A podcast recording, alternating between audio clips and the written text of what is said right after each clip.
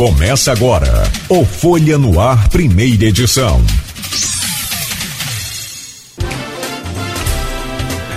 Terça-feira, 14 de dezembro de 2021. Está começando aqui pela Folha FM 98,3, emissora do grupo Folha da Manhã.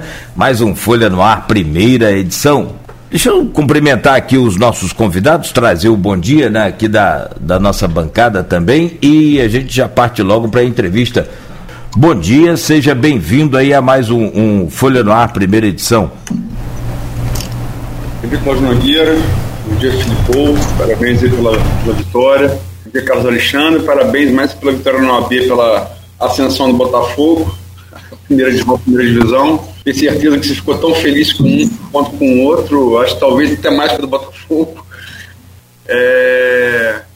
Bom dia, sobretudo você, ouvinte, pelo streaming telespectador do Folha no Ar.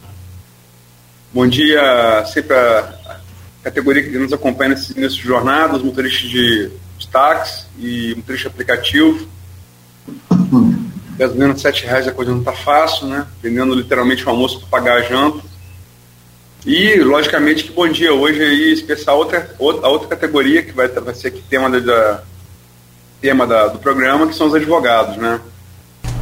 Uma categoria que de muita importância qualquer sociedade e, e também é assim aqui em Campos, né? No Brasil, em Campos. Esse posto, é, vamos inverter hoje, Nogueira? Vamos lá. Hoje, programa você? Bora lá, bora lá. E eu vou já aproveitar aqui porque o grupo de, de WhatsApp deste programa ontem né, produziu aí uma série de, de perguntas importantes. A gente já vai aqui trazer a primeira que vem lá do Arthur Guzmão, que é advogado e procurador do município de Campos. E ele diz aqui: os entrevistados concordam, aí para os dois, por favor, concordam com o valor da anuidade. Caso não concordem, tem alguma proposta para apresentarem junto aos conselhos estadual e federal objetivando um valor justo?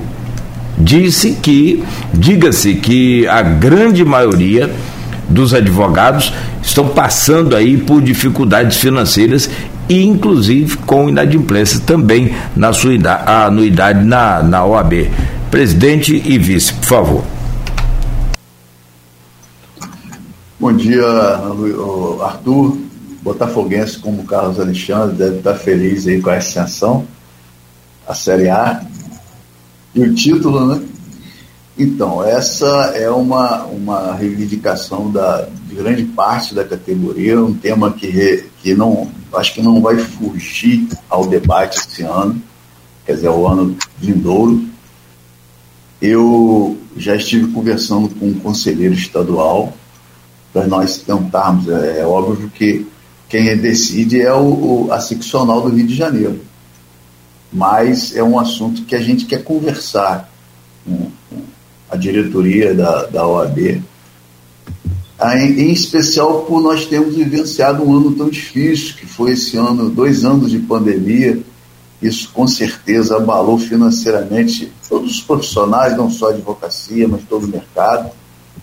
Eu acho que o momento é esse, né, de, de termos essa pauta, esse diálogo com a seccional. Isso realmente está no nosso radar. Acho que é uma preocupação da, da advocacia hoje e é um tema relevante para ser discutido e ser avançado, com certeza. Então, o tema é bem complexo, né? Você tem que fazer a seguinte conta. Hoje a nossa anuidade, ela é cheia de R$ 1.126,25. Que dá, e a anuidade é um tributo, tá? Uma contribuição que a categoria paga para fornecer recursos ao órgão que nos representa, que nos defende, que também nos fiscaliza. Então é uma contribuição de custeio da entidade que nos representa. Se você dividir esse valor por 12, então o advogado, a advogada está pagando aí um pouco menos de 100 reais por mês para isso.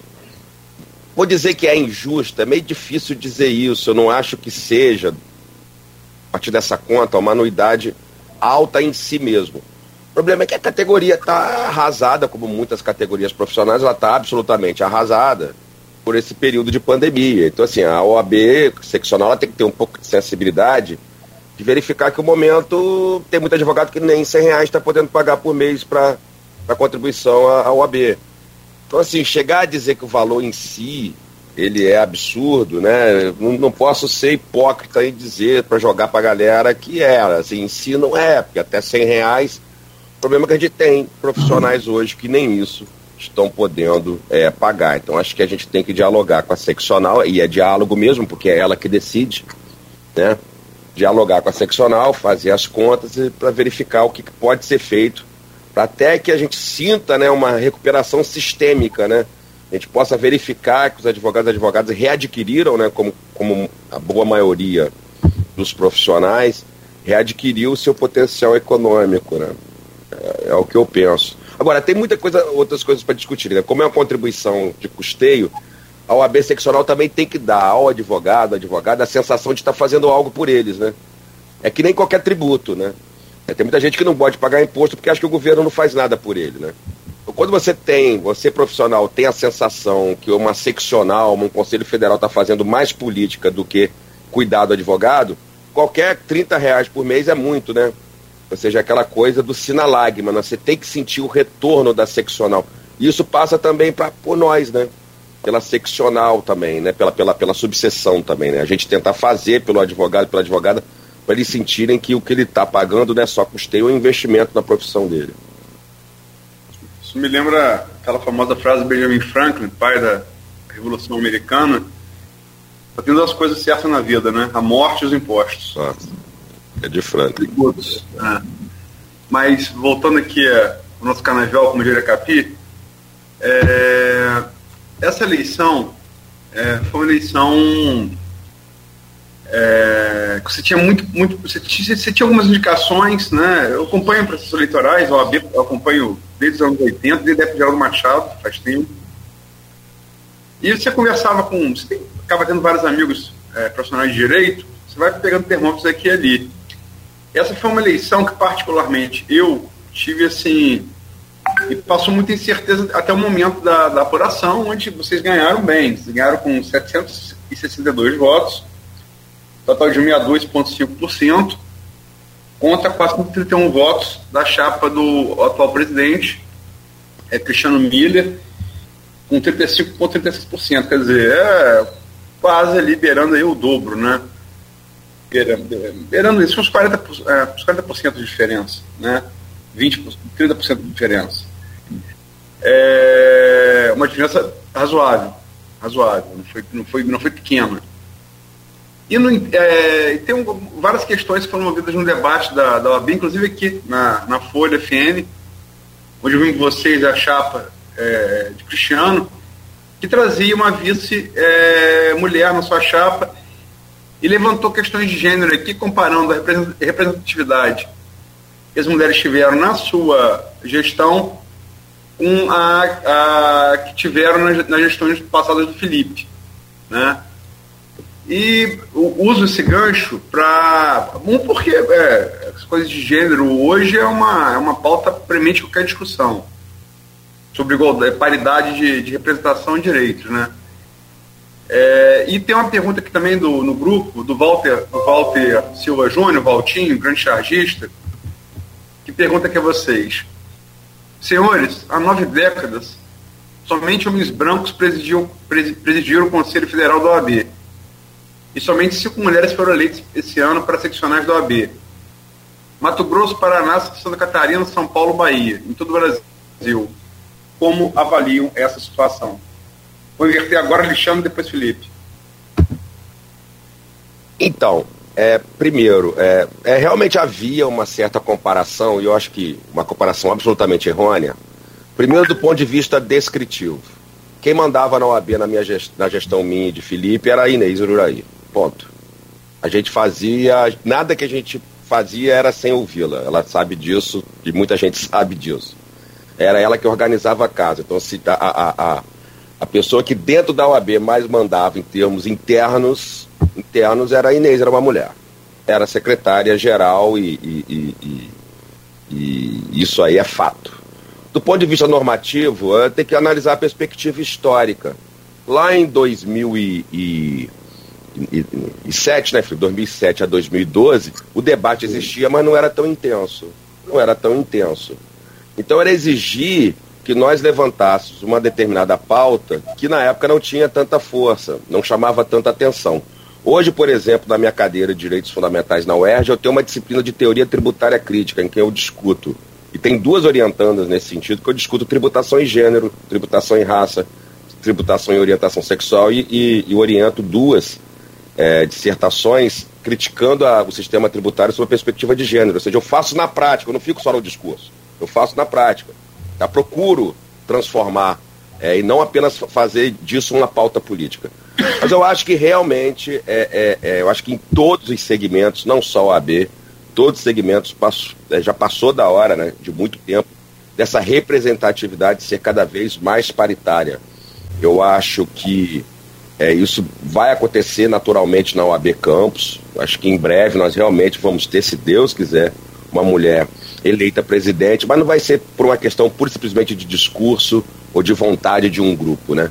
Vai ser da perspectiva da transformação, é, da aceitação cada vez mais da sociedade em relação a essa necessidade urgente dessa paridade.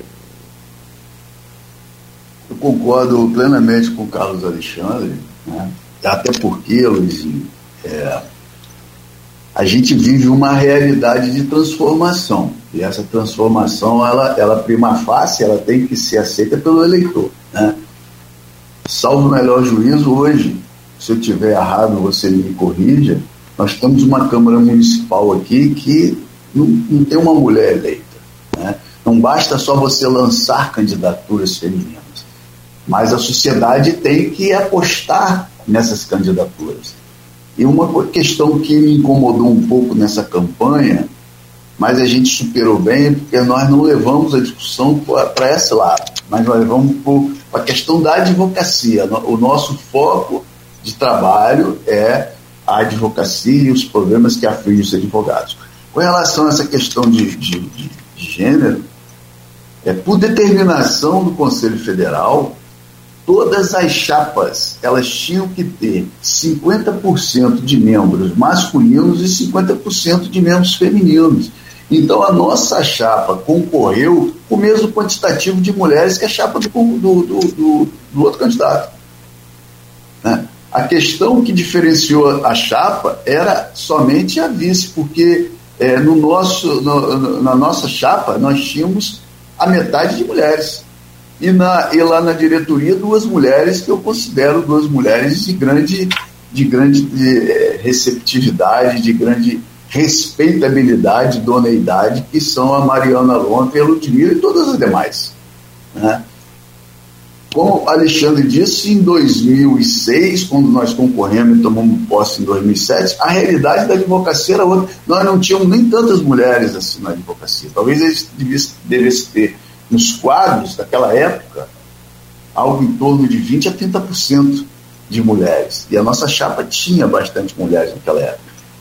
E, e, hoje nós temos aí um quantitativo de aproximadamente, salvo o melhor juízo, se for publicado é, no meio do ano, de que 50% da, das inscrições nos quadros da OAB eram femininos. Então essa realidade mudou, como o Carlos Alexandre bem ressaltou. O Conselho Federal de olho nessa realidade, avançou né, com essa resolução e avançou ainda na resolução da cota racial. Todas as chapas tiveram que ter 30% de pessoas ou de cor negra ou de cor parda. Então, eu acho que a OAB está caminhando nesse sentido, né, no sentido da inclusão, tanto de mulheres quanto da, da, dos negros e pardos, e eu falei até com o Carlos Alexandre na, na, nossa caminhada que é uma honra nós fazermos parte dessa história, uma história inclusiva. E não é só de uma chapa, é de todas as chapas.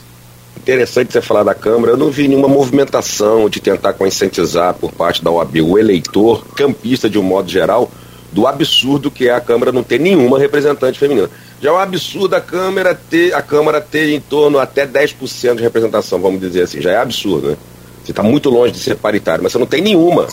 Eu também não vi nenhuma discussão. Isso é uma pauta importante para tentar conscientizar É, mas aí foi o que eu falei, concordo contigo, mas foi o que eu falei, passa pelo eleitor. Não, né? sem dúvida, sem dúvida. Eu, eu, assim, eu não sei qual é o quantitativo de votos femininos, mas eu acho que hoje é, é meio a meio, né? Nós não, sem deveríamos ter 50% é. de eleitores, e eu falo no âmbito político. 50% de eleitores femininos e 50% masculinos, creio mas, eu. Mas eu Se digo não for aí, isso, é, é, é perto, né? Mas eu digo aí, desse debate nosso aqui já surge uma pauta que a OAB precisa levantar para conscientizar o eleitor como um todo. Ou seja, eu acho que a OAB tem esse papel importante, social, né? De fomentar esse debate, né? E, de tentar levar para o eleitor campista como um todo, aí não estou falando do eleitor da OAB, do erro que é isso, né? Da, da, da, da do defeito, do, das consequências ruins do ponto de vista de criação de leis, né? Sob a perspectiva da representatividade feminina. Foi uma pauta que eu não ouvi falar hora nenhuma. Então, é, é uma pauta que não passou, na, talvez na OAB, mas foi bastante discutida na sociedade. Não, sem dúvida, OAB, OAB. OAB. Só, não, só, só para só frisar. Em relação a essa coisa, essa interação é, OAB-sociedade que vocês tocaram nessa questão de gênero, tem duas perguntas aqui de dois profissionais de direito. Eu vou. Eu, falam basicamente a mesma coisa em relação a isso. E eu vou fazer ambas. Acho que uma reforça a outra. Uma é do um ex-presidente da OAB também, o André Tavares Filho. Ele pergunta aqui: considerando que dentre as finalidades da OAB estão as de defender a Constituição, a justiça social e a boa aplicação das leis, existe a intenção de compor comissões em nossa subseção para atuarem na fiscalização dos órgãos públicos relativamente a tais aspectos? E a pergunta dele, eu é, acrescento de Fabão Bastos, também advogado qual o posicionamento esperar da nova gestão no âmbito de participação em questões sociais e políticas, como, por exemplo, indicação em cadeiras de conselhos municipais, como criança, adolescente, combate à corrupção, agora começando pelo Felipe, depois indo para o Alexandre. É, tem uma pergunta, acho que do Rodrigo Feitosa também, nesse sentido. Quero mandar um abraço aí para os três colegas e amigos, Andral, foi presidente, tive a honra de estar ao seu lado naquela, naquela oportunidade. Fábio Bastos também, filho do Mauro, dois grandes amigos, Rodrigo Feitosa também, um amigo. Eu acho que a pergunta deles se entrelaçam nesse sentido, como você falou, que falam dessa questão. Só para. Se está certo, está certo, tem pergunta do Rodrigo também aqui, ex-procurador da Câmara Municipal. Só para fazer ela, para não ficar para o paciente, também você tem razão, é, é, é, é o mesmo, mesmo assunto. Se entrelaça. É, a OAB, a pergunta de Rodrigo Feitosa, a OAB é a instituição que sempre auxiliou a construção e consolidação dos valores sociais brasileiros. A propósito, constitui, entre aspas, função social da OAB zelar pelos direitos e garantias dos cidadãos, participando de forma ativa na construção de uma, de uma sociedade mais igualitária e livre, fecha aspas Gostaria que os nobres colegas discorressem o que podemos esperar da atuação do OAB na defesa da, da prerrogativa do, dos advogados sob vigilância e intervenção no campo político e social em sua gestão. Vamos lá. É... Na nossa gestão no passado, né, nós fomentamos inúmeras comissões que se entrelaçavam com vários conselhos e com várias questões de ordem pública não vai ser diferente na, nossa, na, na, na próxima, no próximo mandato nosso, na medida em que é, alguns, alguns conselhos já até mandaram um recado para gente que tem a cadeira da OAB, né? Mas a gente está tomando cuidado, Luizinho, de não atropelar a atual gestão, o atual mandato. Né? Então a gente falou o seguinte: olha, assim que chegarmos lá, nós queremos é, é, discutir com o Conselho a permanência da cadeira da OAB e indicar os colegas que vão estar representando a instituição, porque tratam de políticas públicas, né? Por exemplo, tem aí o, o, o Conselho Municipal do, do, da Criança e do Adolescente, tem o Conselho Municipal da Mulher, dentre outros inúmeros. Tem o Conselho Municipal da Saúde, no passado nós tivemos representantes, né? e nós vamos é, ter a oportunidade de um diálogo franco entre nós diretores. Já tem alguns nomes que já me propuseram estar representando a instituição, bons nomes, e nós estaremos lá com certeza é, é, ocupando o espaço da instituição ajudando a promover o debate, o diálogo e o avanço né, em políticas públicas que venham a fomentar e melhorar a qualidade de vida dessas representatividades, não tenho dúvida disso. É, no passado, nós também tivemos a Comissão é, de Direito Municipal, de Direito Legislativo, e já tem alguns membros também, advogados, que já se propuseram a participar dessas comissões. Né? O próprio Feitosa é, falou comigo que tem um Saulo também, que tem alguns algumas projetos de leis interessantes que ele gostaria de discutir conosco, né, que venham de encontro à melhoria da qualidade da, da advocacia em âmbito municipal. Então, nós vamos estar fomentando, tem a Comissão de Direito Ambiental, isso é importante, né?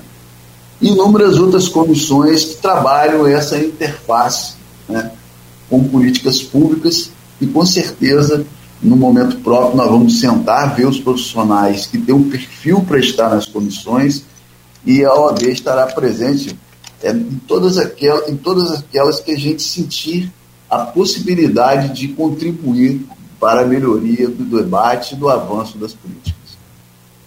Acho que eu passo a palavra para o Alexandre, para o Alexandre complementar. Então, eu também queria, perdoe a falha, também queria cumprimentar meu, meu queridíssimo amigo Arthurzinho, também aos queridíssimos amigos Fábio, e aí a gente já tem no mínimo a maioria, né, de botafoguenses, comigo aqui também, e também aos queridos amigos Andral, e Rodrigo Cabeça, que é um irmão. Rodrigo eu sei que é flamenguista, eu acho que Andral também é flamenguista. Tem essa empatou, ele e a Luizinho, é. então somos quatro, né? É, Cláudio Tricolor, é, tudo bem. Ah, para quem diz que é a maior nação do mundo é até vergonhoso ganhar de pouco, mas vamos lá. Então um abração. Um abração querido a eles. É, esse, esse, esse tema é muito caro para mim, Cláudia, Luísa, porque com um ano, antes do ano de mandato, eu escrevi um, um, artigo sobre esse tema, sobre o papel da OAB na Constituição da Sociedade Democrática. Esse artigo meu foi publicado no site da OAB do Rio, no site da OAB Federal, em revista, e fomentou, serviu de, de, de justificativa para uma representação que Felipe, eu e alguns membros fizemos em nome da OAB, 12 Subseção, o Ministério Público, pedindo é, providências contra o que ter, seria suspeita de desvio de verbas públicas pelo governo Mocaiber durante aquelas obras emergenciais. É, é, é de tudo que o Felipe falou, tentar aqui explicar aos advogados o porquê que a OAB tem esse dever, embora ela nunca possa ser partidária. Há uma crítica muito grande ao papel do Conselho Federal pelo Santa Cruz em relação ao governo Bolsonaro. Eu acho que todas as críticas e intervenções que o Conselho Federal faz em relação ao governo federal, qualquer que seja o governo federal, essas intervenções, se corretas, são devidas. Na verdade, é obrigação da OAB. Só não pode ser partidária, eu acho que o Felipe extrapola. Esse é um ponto. Felipe extrapola. Felipe Santa Cruz, né? Santa Cruz. Ele extrapola. Ele dá cores partidárias. Não. Mas vejam, a OAB é a única chamada entidade classe que tem no artigo 103 da Constituição o poder, dever de propor ação direta de constitucionalidade, ação declarada de constitucionalidade, arguição de descumprimento de preceito fundamental para questionar a validade, a constitucionalidade de qual, quaisquer leis desse país. Isso é um poder em paridade com partidos políticos, com o presidente da República, com governadores. Ou seja, a nossa Constituição elegeu a OAB como um pilar na defesa da democracia, da Constituição dos direitos humanos. Isso é repetido no nosso Estatuto, artigo 44, inciso 1, colocando como primeira finalidade da OAB defender a Constituição, a ordem jurídica do Estado Democrático de Direito, os direitos humanos, a justiça social, e pugnar pela boa aplicação das leis, pela rápida administração da justiça e pelo aperfeiçoamento da cultura e instituições jurídicas. Mas bastava estar escrito assim: defender a Constituição, que abrir-se-ia um leque extraordinário de atribuições e finalidades para a OAB. E é por esse motivo que sim, né, é, aí corroborando com o Felipe, as, e, e, isso era uma realidade da nossa gestão. A, gente, a OAB participava em diferentes foros de discussão da sociedade civil, participava em, em diversas comissões. Na atual gestão, eu, eu acredito que também havia é, muitas é, comissões trabalhando dentro da, da, da, da digamos, da fiscalização da atuação é, é, governo, da política municipal, é que a coisa ficou um pouco, né, nesse, sob essa perspectiva, um pouco complicada em relação à, à questão virtual, coisa e tal. Mas sim, a OAB vai participar ativamente é, por meio de suas comissões dentro das grandes discussões e não fará mais do que a sua obrigação, o seu munus constitucional e legal, que é ir além da representatividade é, e além da fiscalização do profissional da advocacia, mas também zelar pelo bom cumprimento da Constituição e das leis. É, eu só queria também ressaltar que a 12 subseção ela não tem legitimidade ativa para ingressar com ações na Alexandre, em, em, em defesa da sociedade. É, eu me recordo que eu participei, Luizinho, eu acho isso muito importante, eu acho que o controle dos atos praticados pelo poder público, né, ela vindo, ela, ela vindo da sociedade, ela é muito importante. Eu, eu participei início como procurador-geral do município de São da Barra, de uma reunião no Rio de Janeiro, com o Ministério da, da Transparência e Fiscalização. E uma das coisas que eles é, fomentaram muito, a criação de observatórios nos municípios. Isso é muito importante. Esses, esses observatórios, eles bem formados, bem criados, né, registrados, eles vêm a ter a legitimidade, inclusive junto aos órgãos públicos. Então, a, a, e aí você pode ter uma mescla de, de pessoas, engenheiros, arquitetos, advogados, é, profissionais de saúde, né? porque o poder público, ele, ele é, é, porque a cidade ela é uma gama de coisas. Né? Ela não é uma especialidade em si, ela é uma gama de serviços e, e, e políticas que envolve várias áreas. Então, essas, essas, Campos tinha um observatório. Eu não sei é, o, como é que ficou esse observatório, mas eu acho importante que esses observatórios sejam fomentados para também é, corroborar o fomento, inclusive, de políticas públicas. Bom, antes, deixa eu voltar aqui uma, uma pergunta do grupo utilizar aqui mais uma vez que tem muita, né? O grupo ontem foi extremamente fértil é, e isso é importante, é para isso né, que a gente conta com, com, esses integrantes aí também, assim como é, no streaming aqui no Face. Só colocar aqui, eu fiz uma pesquisa rápida sobre o, o, Acho que foi o Felipe que levantou o eleitorado campista.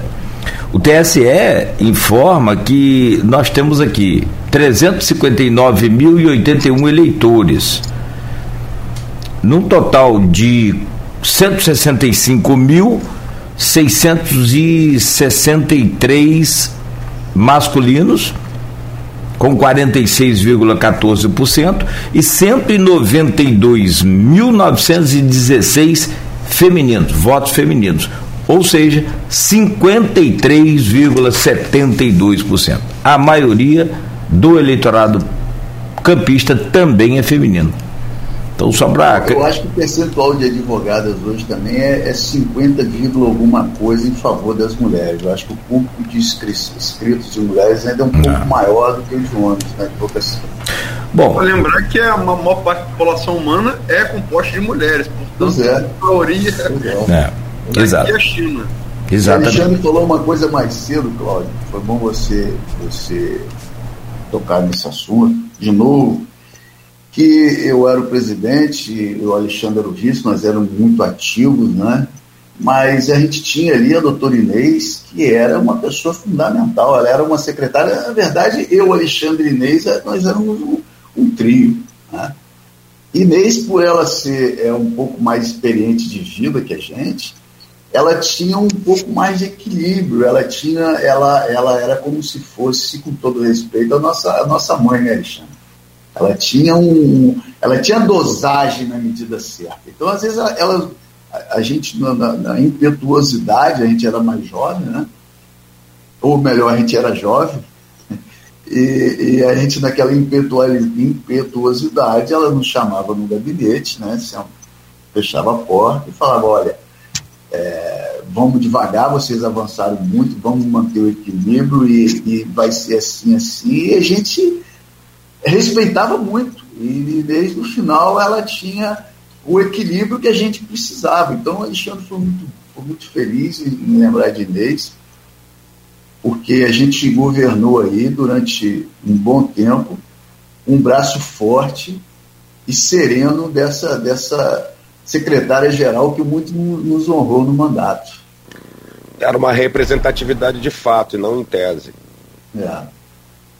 Bom, são 7h39, nós avançamos aqui até um pouco esse tempo, e aí eu vou deixar uma conexão aqui, próximo bloco, como eu já havia anunciado, o é, Hanania Monjan faz parte também do grupo aqui de WhatsApp, é advogado, né, presidente da Associação dos Pais de Alunos das Escolas Particulares, e ele deixa aqui uma, uma pergunta, prezados colegas. Nos últimos anos, o exercício da advocacia sofreu uma série de ataques e considero os mais grave ou mais grave deles o desrespeito às prerrogativas. Nesse sentido, o exercício da advocacia durante os, os períodos mais intensos da pandemia se mostrou frustrante, dada a falta de possibilidade de exercê-lo fisicamente. Passado esse momento, se percebe que parte do judiciário ainda se mostra recalcitrante em se submeter aos direitos dos advogados em serem recebidos em seus gabinetes sem a necessidade do prévio agendamento, sem impedimento de acesso aos balcões de atendimento, posto que o balcão virtual se mostrou ineficiente, etc, etc. Dito, dito isso, ele deixa uma pergunta que eu vou pedir aos senhores para responder no próximo bloco. Como enfrentar esse desafio? Como voltar a fazer com que o advogado militante no fórum tenha suas prerrogativas respeitadas e não visto pelos serventuários como impertinente posto que apenas busca o exercício regular do seu direito. Então, daqui a pouco, no próximo bloco, os senhores né, do, nos respondam aí essa questão. Hoje no programa com a Luísa Abreu Barbosa, nós estamos conversando, recebendo aqui no Folha no Ar, os eleitos para a OAB Campos, o Felipe Stefan e o Carlos Alexandre. No bloco anterior, é, Felipe e Alexandre, a gente deixava aqui uma pergunta também lá do grupo de WhatsApp, só localizá-la aqui, é, do, do Hanania Monjan. Ele é advogado também e ele diz aqui: como enfrentar o desafio de voltar a fazer com que os advogados militantes no fórum tenham suas prerrogativas respeitadas e não visto pelos serventuários como impertinente, né? posto que apenas busca o exercício regular do seu direito. Posso começar com o Carlos Alexandre. Então, é, não tem aquela brincadeira que falam, a pergunta de um milhão de dólares, né? É, prerrogativa é a tarefa de um milhão de dólares, e quando se pergunta sobre isso, é a pergunta de um milhão de dólares. É, eu, eu acho que a, a violação a prerrogativas do advogado não começa com a pandemia. E ela não tem, eu não posso dizer quando que ela começou, quando que ela vai terminar. É um problema permanente. É, é, é, é um problema cotidiano. Não existe, é, a gente não tem como prometer e alcançar é, é, volume zero de violação de prerrogativa. Né?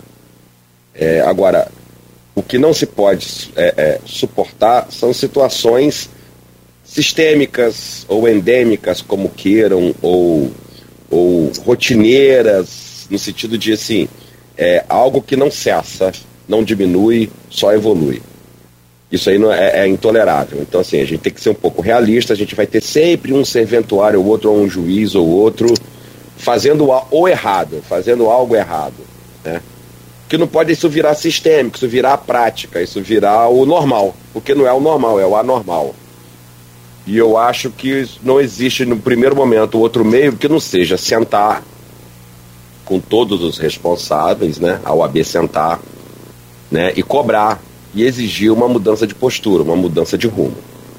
Caso isso não surta efeito, né, é elevar o tom.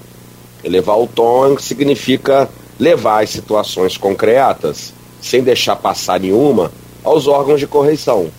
Aos órgãos de correição. Existem corregedorias e existe CNPJ para isso. Eu acho que ao volume de desrespeito à prerrogativa deverá corresponder o volume de representações da décima subseção aos órgãos de correição.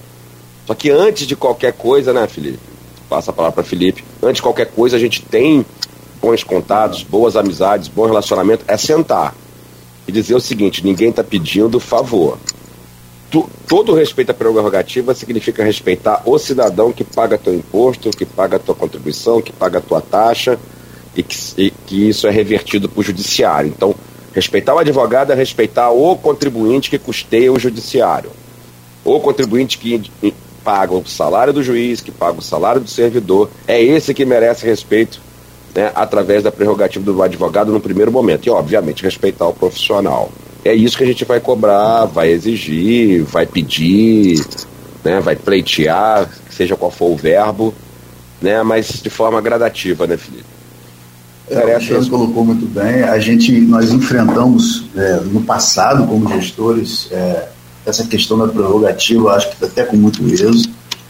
Alexandre pontuou bem, como disse, que é, a gente não, não, se consegue zerar o problema de prerrogativa. Né? E isso até me entristece, porque o, respeito é a base salutar da convivência, seja ela social ou profissional. Quando um profissional ele é desrespeitado, é, é magoa, né? ofende e limita o exercício da profissão. Mas não é justo. E a gente teve no passado comportamentos de muito diálogo, né? seja com serventuários, seja com, com delegados de polícia, com magistrados, e a maioria deles foi muito frutíferos. Os diálogos foram muito frutíferos.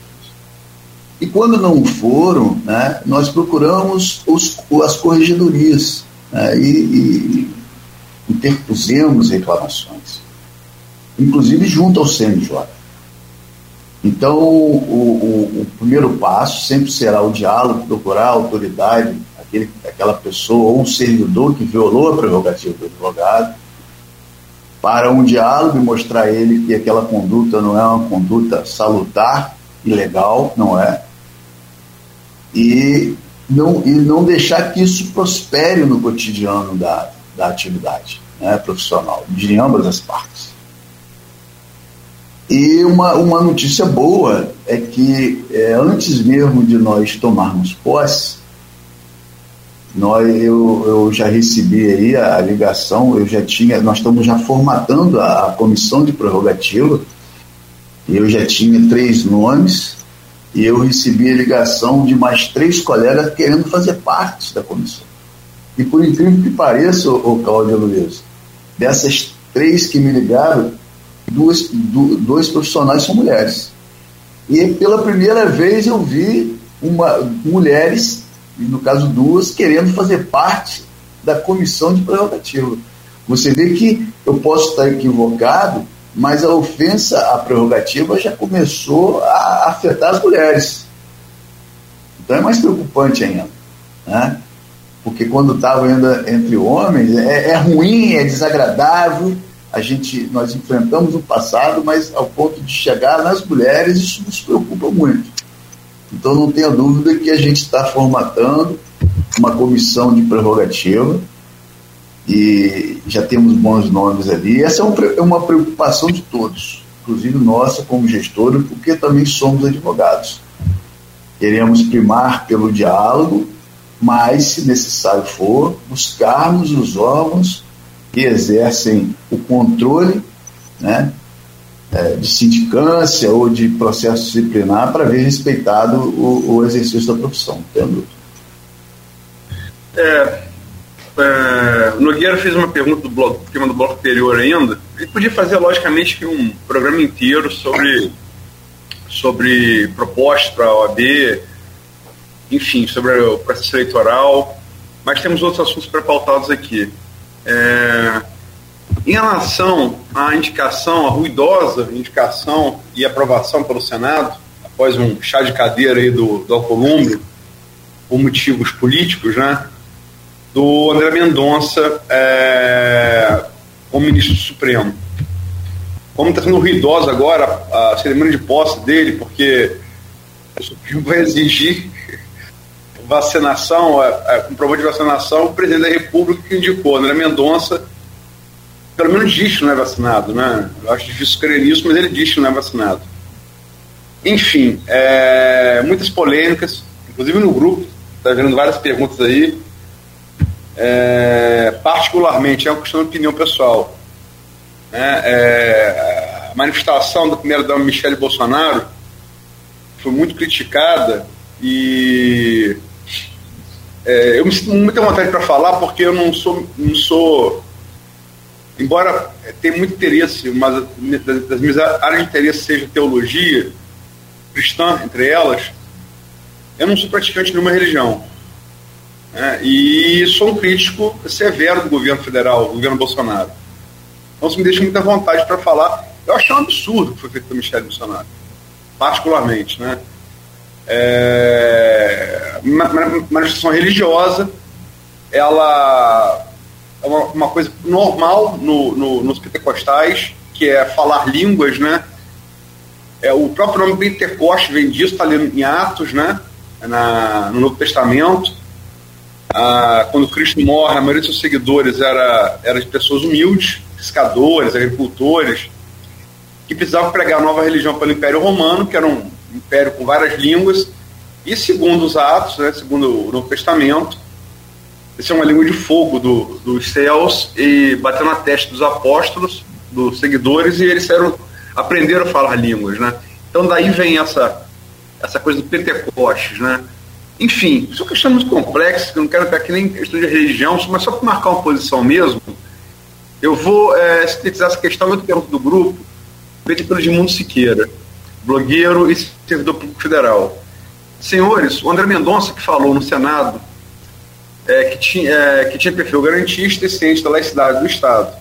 Porém, é o mesmo que defendeu a abertura dos templos quando a pandemia estava no auge, dizendo que os, que os cristãos estariam, abre aspas, expostos a morrer para garantir a liberdade de religião, fecha aspas, e que tem um histórico de aproximação com a Lava Jato, com um perfil mais punitivista.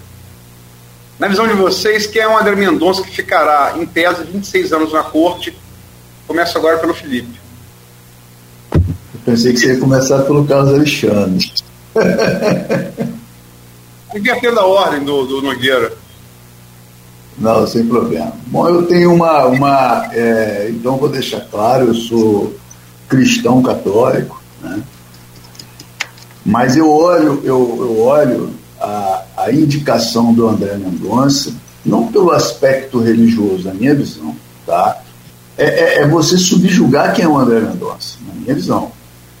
Da Mendonça, ele foi advogado da, da distribuidora Petrobras, ele, era, ele foi advogado da União, concursado em 2000, fez uma, uma passagem brilhante pela advocacia da União até chegar advogado-geral da União. Posteriormente, ele foi ministro. Ele, ele, foi, ele foi vencedor do Prêmio Novário por boas práticas na gestão pública e, e contra a corrupção. Ele é pós-graduado, ele tem mestrado, ele tem doutorado eu vejo que ele tem os atributos jurídicos, é, é, o conhecimento jurídico e, e, pessoa de reputação ilibada para estar no cargo. Né? Agora, se ele é, é, cristão, se ele. Isso aí é um detalhe da vida pessoal dele. Né? Como profissional do direito, a carreira dele é brilhante eu entendo que ele está à altura do cargo aonde ele foi alçado. E, e nós não podemos confundir, eu acho que tá, eu vejo isso com certa preocupação, quando se fala que o Estado é laico, eu sou plenamente de acordo. Né? Mas nós, seres humanos, eu, eu acho que todos nós temos que ter uma religião, todos nós temos que acreditar em Deus. Pode não ter uma religião, mas acreditar em Deus. Eu, eu defendo muito isso. Então ele fez uma opção de vida dele pessoal. Né? Eu quero ser, eu quero acreditar em Deus, eu quero ser cristão, eu quero ter uma religião. Essa questão pessoal dele tem que ser respeitada. Agora o profissional André, né, que tem um currículo formidável, e não chegou lá à toa, ninguém chega ao cargo de ministro à toa. Né? Ele, inclusive, foi sabatinado pelo Congresso Nacional. Então, vejo que, que foi uma, uma escolha dentro de, na minha visão, não só é dentro de um, de um critério é, de ter o perfil de ser um profundo conhecedor do direito, mas tem um viés político também, que todo cargo indicado ao Supremo tem um viés político, né? que ele tem uma simpatia do presidente da República. Isso é, é todos, todos tiveram, senão não estariam lá. Mas eu vejo com bons olhos, na minha opinião.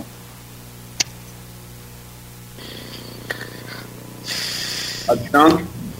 Que não falta é o que eu tenho para falar sobre isso mas eu, eu discordo de muita coisa de Felipe nesse ponto. É, mas primeiro deixa eu pautar algumas coisas aqui. Primeiro, é, não existe um modelo ideal de indicação de ministros no Supremo ou numa qualquer corte constitucional. Eu não tenho dúvida de me afirmar que o pior modelo é o que os leigos mais defendem, até alguns advogados, advogadas, que é o concurso público. Tá? Isso não tem nada se, se, nós temos, se nós criticamos o Supremo Tribunal Federal por ele violar a separação de poderes, imagina se ele fosse composto só por pessoas concursadas, né? Ou seja, com a mais absoluta, digamos, independência perante os outros poderes, né? Então, o modelo de concurso público ele é ausente em qualquer democracia que eu conheça. Eu já fiz vários e vários várias pesquisas, já participei de grupos de pesquisa sobre isso. Já escrevi sobre modelos na Colômbia, na Índia, em Israel. O modelo de Israel é bastante interessante, que é tripartido, né, entre um terço é indicado pelo, pelo executivo, um outro terço é indicado pelo legislativo e o outro terço indicado pela, pelo um órgão vinculado da, da, dos advogados. Existem vários modelos. O nosso é igual ao norte-americano, né? E eu acho um bom modelo.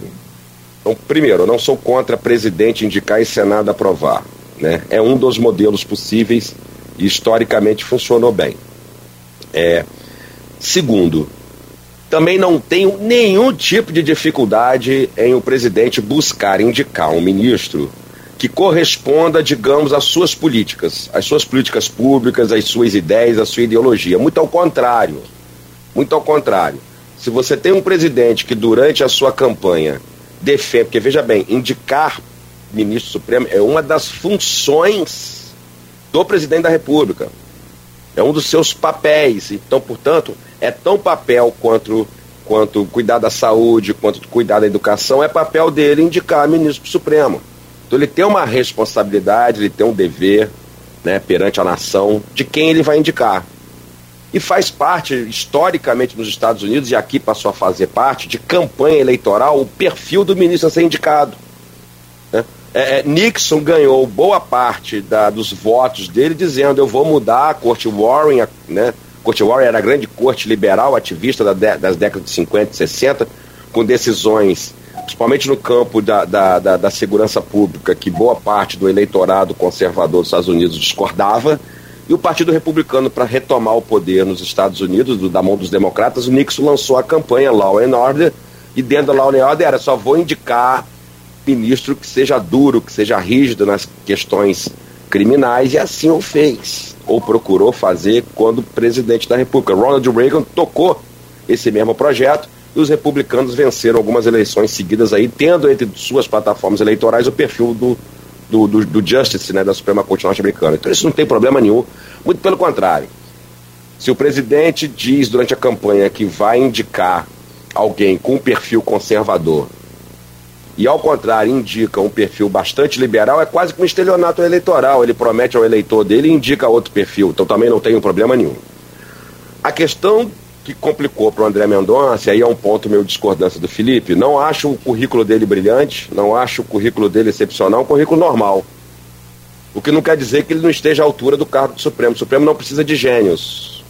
O Supremo não precisa de juristas espetaculares o Supremo precisa, acima de tudo, de juristas, né?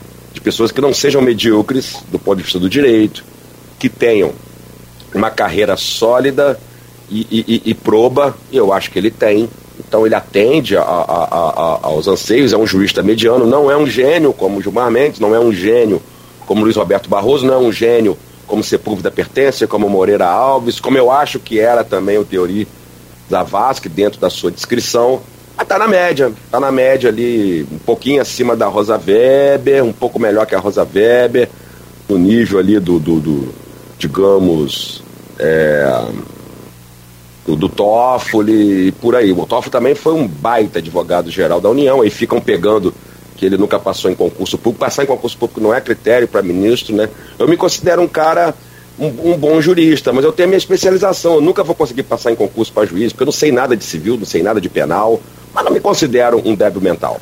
Não acho o Toffoli um débil mental, então acho que as pessoas confundem muitas coisas, né? É, bem, dito isso, o problema dele ser terrivelmente evangélico não foi dele, foi do Bolsonaro que uma vez eleito não precisava ficar batendo nessa tecla o tempo inteiro e queimou o filme dele. E queimou o filme dele. Mas eu também não vejo problema. Lá nos Estados Unidos também tem bastante isso, de colocar um, um ministro católico, colocar um protestante, tem muito disso. Agora, qual vai ser a influência da religião dele em relação às suas decisões? Eu devo dizer o seguinte para vocês, na minha opinião, mas na minha opinião é, é que eu tiro de leituras que eu faço de cientistas políticos empíricos apenas no curtíssimo prazo, presidente que indica o ministro tem alguma influência a sua ideologia ou a sua religião. Ministro é, no curto, médio e longo prazo, moldado, primeiro pelo seu relacionamento com seus demais pares. Salvo o ministro Marco Aurélio, eu não conheci outro que queira ficar vencido o tempo inteiro, toda hora. Tá? E existe um, digamos, uma perspectiva progressista do Supremo Tribunal Federal em matéria de direitos fundamentais, principalmente direitos de inclusão, que o Supremo não vai voltar atrás. Então, se ele de repente, por causa da questão religiosa dele, quiser votar contra a união afetiva, ele vai ficar vencido, isolado. Uma hora ele vai dizer: olha, estou num barco aqui, sou um, out, sou um outsider, vou, vou me jogar para fora desse barco, que eu não vou mudar a perspectiva do Supremo com esse voto. Então, primeiro, ele é moldado pelo relacionamento com seus pares e com a, a, as decisões do Supremo. E lá na frente ele vai ser mais ainda moldado pelo ambiente político. É só pegar o Toffoli, é só pegar o Gilmar, né, e outros, né, que tinham uma perspectiva política específica e vão mudando de acordo com as contingências políticas do país, porque afinal de contas, interpretar a Constituição é também fazer política, né? Não vejo é, que o Bolsonaro seja uma tenha uma força partidária para o André Mendonça se identificar com algum viés político ou partido político ou não. Então, nesse ponto de vista, para mim, ele é mais neutro do que muitos outros ali. Né? Ou seja, ele é muito menos partidário que muitos outros ali, porque o presidente que o indicou não tem viés partidário, né? É um alucinado no meio que foi jogado ali para o poder ali por circunstâncias da vida, mas não tem qualquer tipo de perspectiva. A perspectiva dele é centrão. Quem tiver no poder e puder é, é, é, é comandar, ele vai estar tá aliado, mas ele é um cara sem qualquer perspectiva ideológico-partidária nesse sentido. Né? Ou seja, é, é, de, de, de, de, ter um perfil, ter uma direção. E eu acho que o André também não vai ter. Então eu achei que foi uma boa indicação, um bom nome, eu acho que tem uma carreira boa. E quanto a, a Michele, Luiz, é, nesse ponto eu discordo também de Felipe. Eu acredito em Deus e me considero católico mas não acho que todo mundo tem que acreditar em Deus. A pessoa tem que acreditar naquilo que quiser acreditar. Nesse ponto de vista, eu sou muito mais liberal. E a Michelle tem uma crença, e eu acho que os ataques a ela foi muito de intolerância religiosa, eu também fui contra os ataques a ela. O problema, Luiz, é que tudo que vem dela e do Bolsonaro na, naquela perspectiva íntima de Salinha é muito cafona. Ela é muito cafona, né? O governo é muito cafona né? desde aquela história de fazer exposição da roupa que vestem, da roupa da posse. Então tudo é visto um tom pejorativo porque são cafonas demais, na minha opinião. Entendeu? São, para mim, medíocres do ponto de vista é, é, de, de, de, casal governante. E aí se cria esse tipo de, de, digamos, de aversão a tudo que ela faz, a tudo que ela aparece fazendo e tal com bastante desrespeito à figura dela como mulher, como a gente já viu em outros, outras perspectivas, e agora com muito desrespeito à perspectiva, à crença religiosa dela. Ela comemora dentro da salinha dela, ela como ela quiser. Por mais que seja cafona, é um problema dela, ela que escolhe. Ela ali não estava como, como governante, ela estava ali como quem apostou numa, numa pessoa que ela gosta, que acha que vai ser melhor para o país, ponto. Eu acho que tem muita aversão nesse sentido, né? As pessoas já criaram uma certa implicância àquilo que parece ser, dentro dessa perspectiva, um, um, né? um casal de monarcas, né? De republicano não, não, não, não tem nada, né? Aí, voltando ao tema que vai dar o que falar, É, o Supremo pode exigir de todos comprovante de vacinação para entrar no seu, no seu recinto? Penso que sim. O presidente pode se recusar e ainda assim entrar? Bem, aí ele vai provar que ele não tem nenhum tipo de sentimento ou perspectiva republicana, porque a lei é igual para todos, principalmente para o presidente da República. Então, se ele disser que porque ele é presidente não está sujeito a essa obrigatoriedade, é mais uma prova de que ele não é o presidente da República, ele é, como a Michelle já demonstrou no fazendo a exposição da, da vestimenta deles, né? Tá muito mais para Luiz XV do que propriamente para para presidente de uma república. Então, eu acho que o Supremo tem mais é que exigir passaporte de vacinação mesmo, comprovante, e se ele não tiver para apresentar, ele fica de fora. É isso que eu penso. Vou contar algumas coisas. É, o rei é Luís XIV, não o XV, Luís está Samoa. Quando eu falei, eu percebi que eu errei, o 14, é. é. é Felipe, eu respeito muito o que o Felipe falou, mas está para lembrar que existem religiões sem Deus. O budismo é uma religião sem Deus. Então, ter religião não rima necessariamente com a crença em um Deus. O budismo é uma religião de considerada parte da população humana, sobretudo é, na, na Ásia, e não tem Deus, né?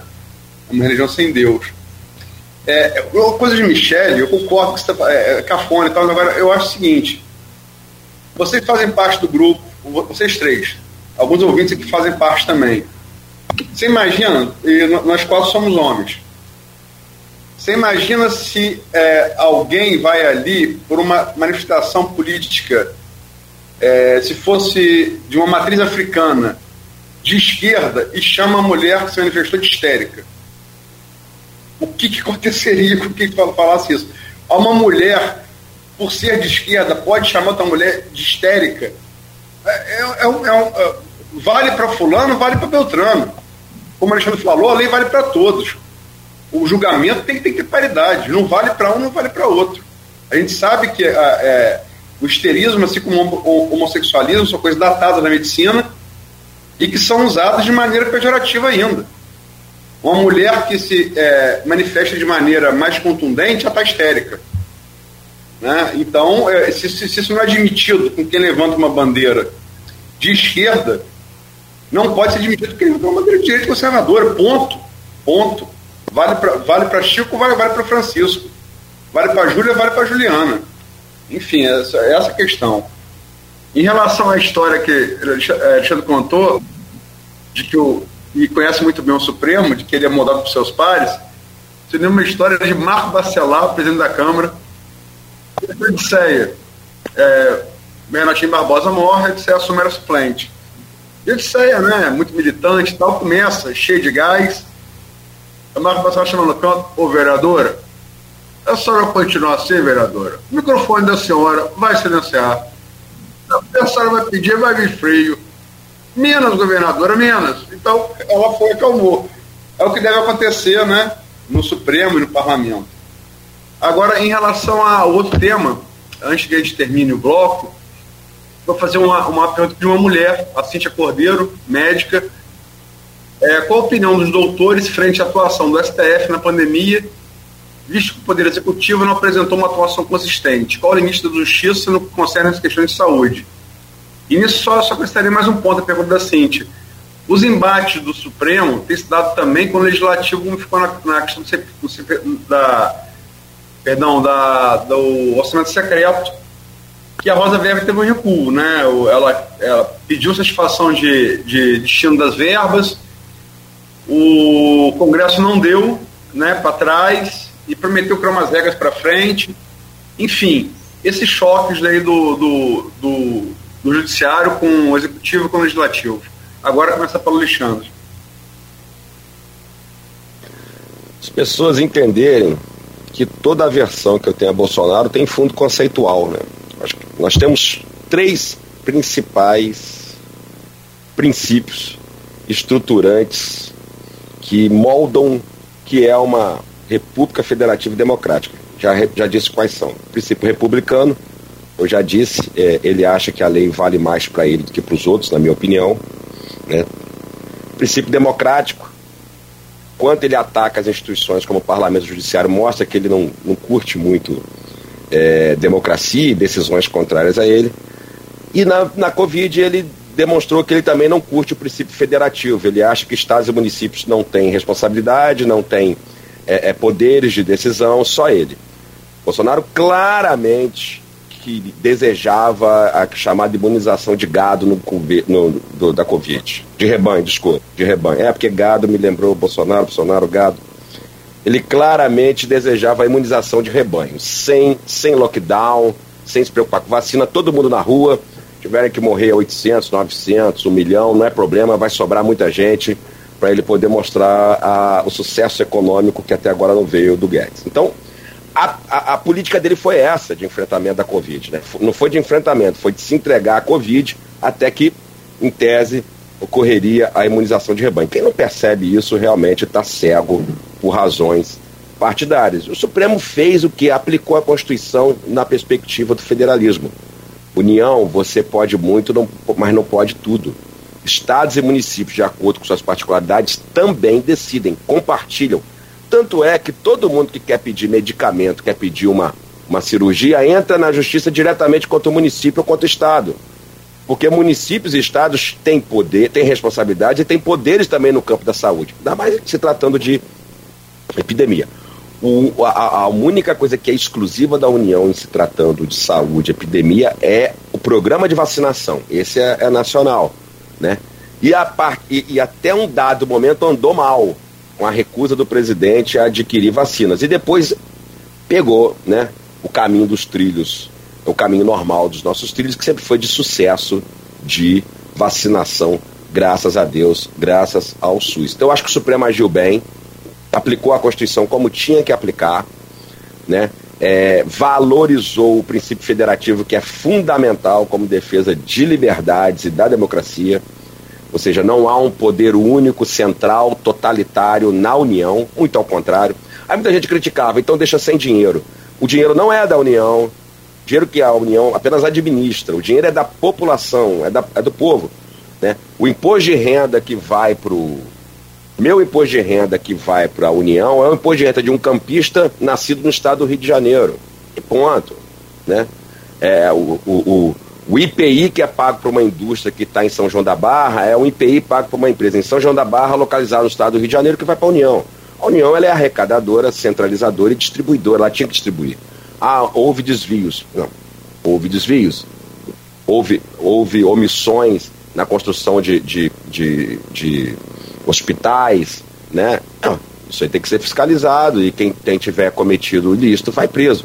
Agora, isso não muda o conceito de que a União tinha realmente que arrecadar e distribuir esses recursos é dentro da perspectiva de poderes de decisão, poderes compartilhados de decisão entre União, Estados e municípios.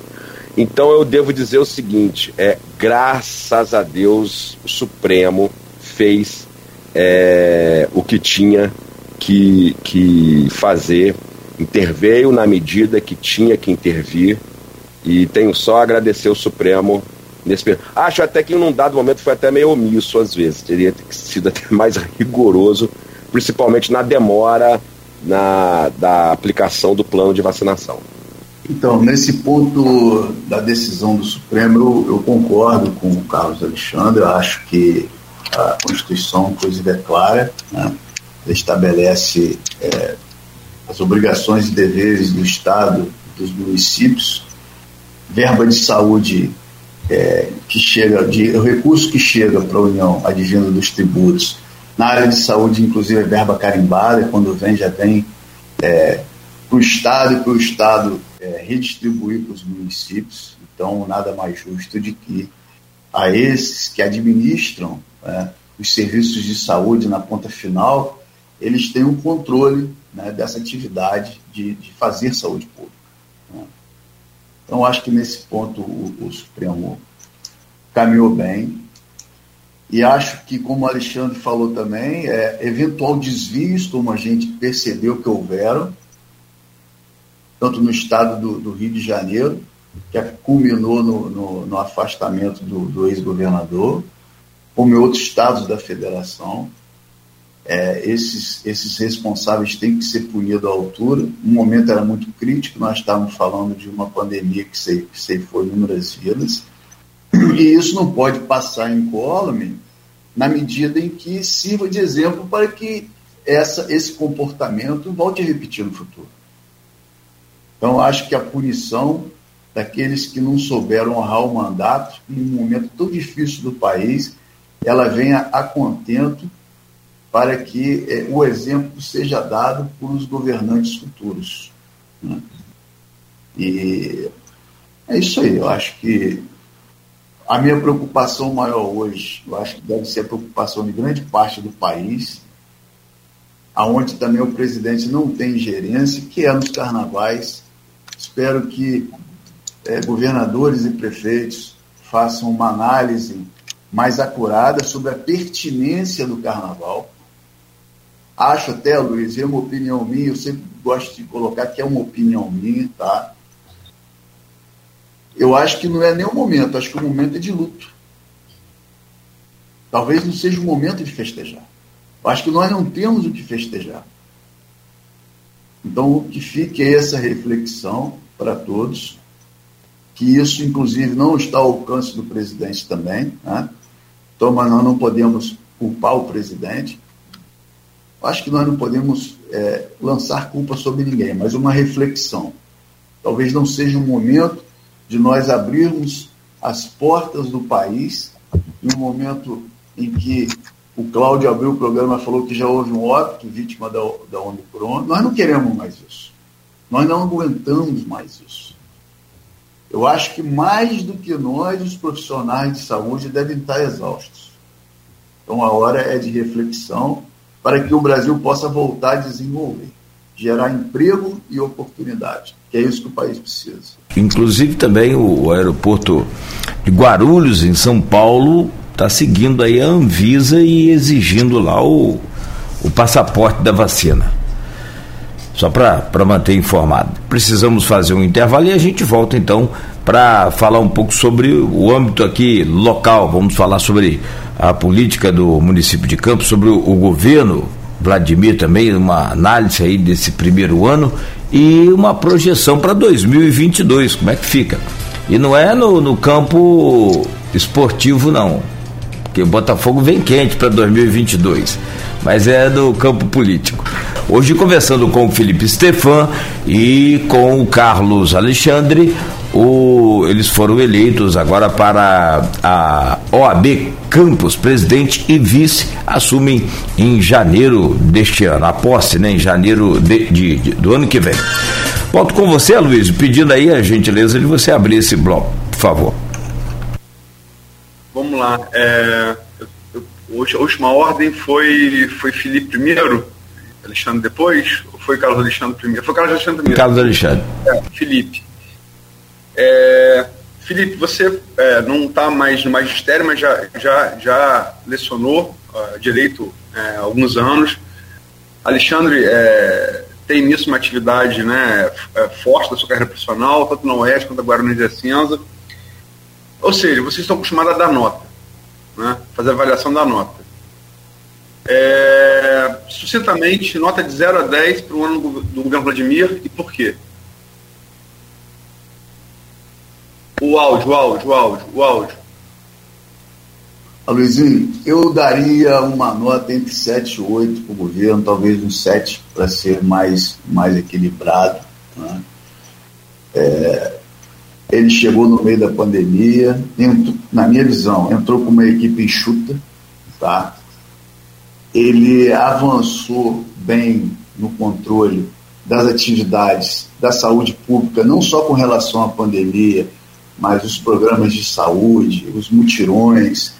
É, eu, eu, eu, eu, defendo muito as filantrópicas, eu fui, eu fui advogado de filantrópica, fui diretor jurídico de filantrópica, principalmente da Fundação Benedito Pereira Nunes. E eu vejo que ele tem avançado muito nessas parcerias com as filantrópicas, eu acho isso muito importante, ampliando é, é, algumas é, investimento em algumas especialidades. Esse olhar que ele está tendo com as filantrópicas eu acho essencial para nós conseguirmos ter uma saúde pública mais eficiente na cidade. É, eu vejo é, ele trabalhando na recuperação de estradas vicinais, de escolas, é, eu vejo a limpeza pública funcionando bem.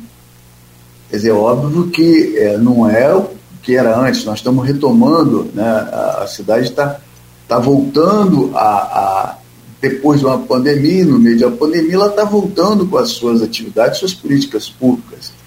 É, é, o, próprio, o próprio CAGED nos aponta uma, uma, um saldo positivo na geração de empregos, isso também não é uma exclusividade de Campos, né? o país vem experimentando aí é, desde do, do, meados do ano.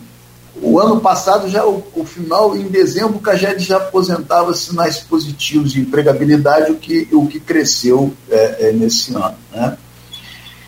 É, então eu vejo que ele recuperou algumas, algumas escolas, algumas é, é, UBS.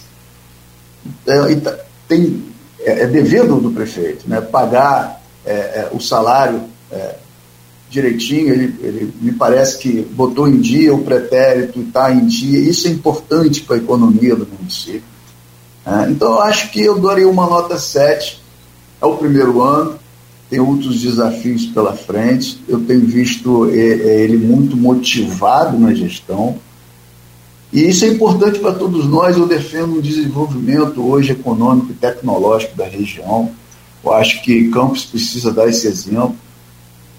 É, eu me lembro que no início do programa, até eu e Cláudio, Cláudio me perguntou qual era a minha expectativa. Eu me lembro que há muitos anos atrás, no governo Fernando Henrique, me, me perdoa é, esticar um pouco de ala. No final, acho que do governo Fernando Henrique, o, Brasil passou por um, por um balanço econômico, né? e aí ele teve uma sacada de botar o Ramiro Fraga no Banco Central, e numa entrevista, numa entrevista com a Miriam Leitão, Bom Dia Brasil, eu vou reproduzir, Cláudio, para você o que a gente não concluiu no início. Fala assim, então como você vê a economia do país? É o que eu vejo a economia do Brasil e, e do, de Campos da região. Tá? É, ah, ela falou, ah, olha, os pessimistas estão arrasados.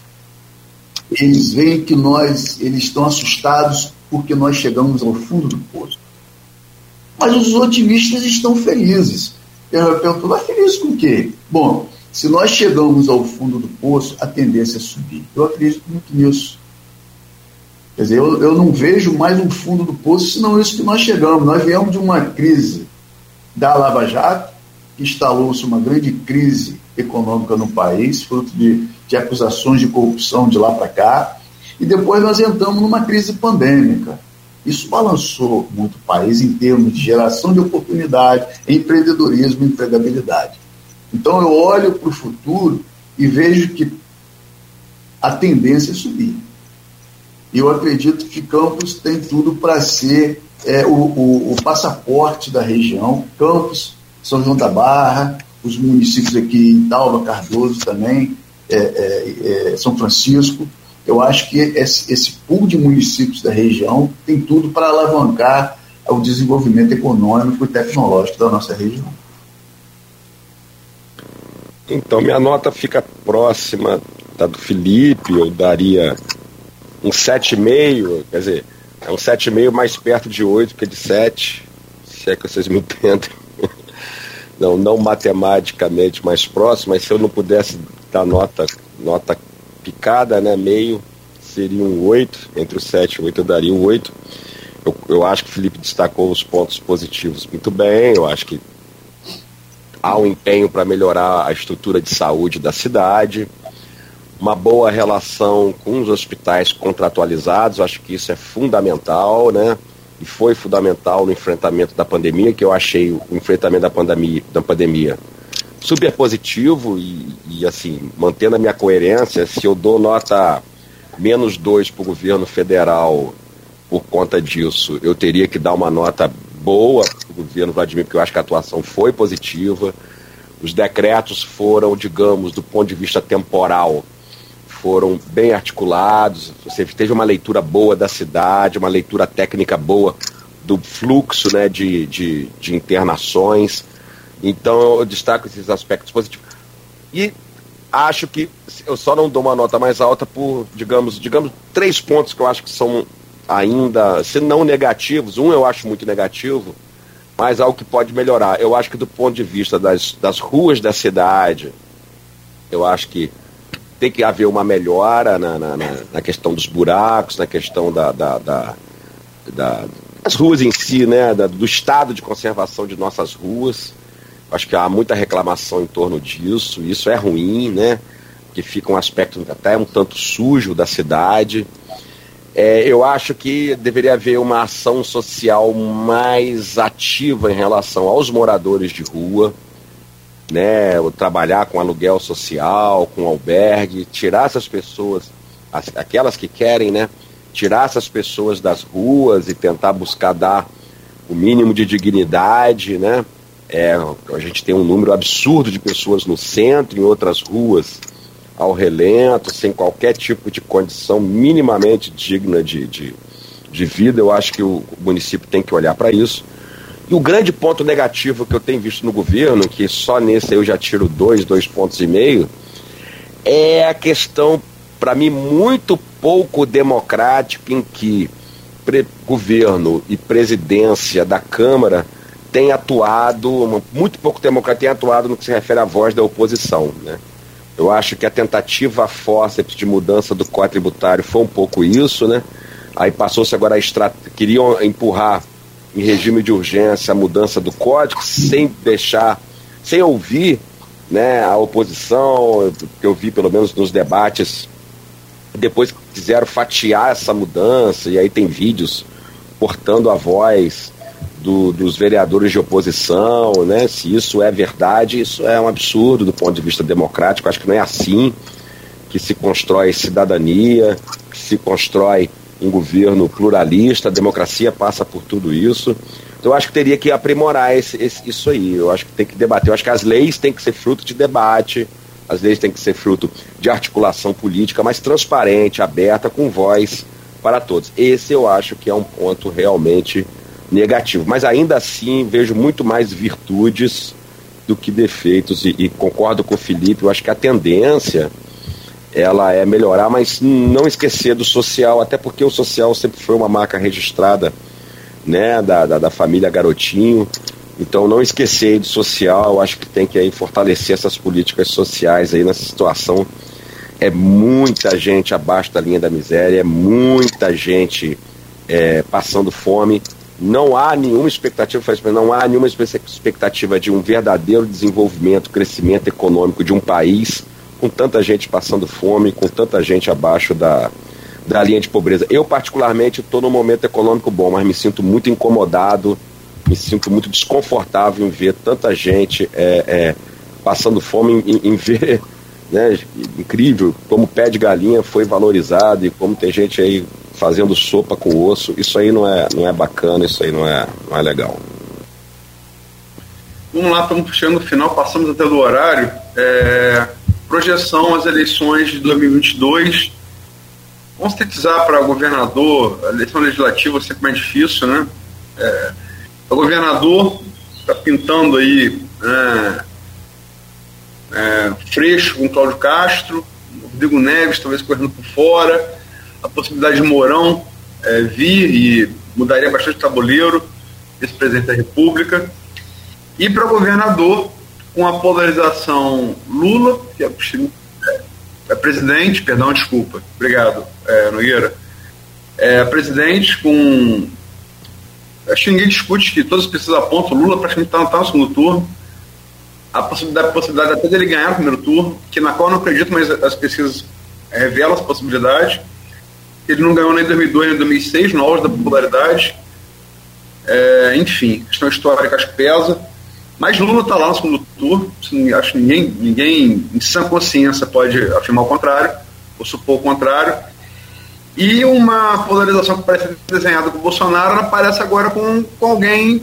É, isso não é, não é simpatia, mas é uma constatação de pesquisa. Né? Moro entrou e com um mês de na, na pré-campanha ele fez o que Ciro não conseguiu fazer em seis meses, que é tirar voto de um desses contendores, né? No caso dele de Bolsonaro e já aparecendo com, com duas casas decimais, né? É, como é que vocês veem essas duas eleições, Alexandre primeiro, depois Felipe? Eu acho que na reta final para governador, a tendência é o Cláudio Castro crescer. É, a máquina né, do governo está funcionando.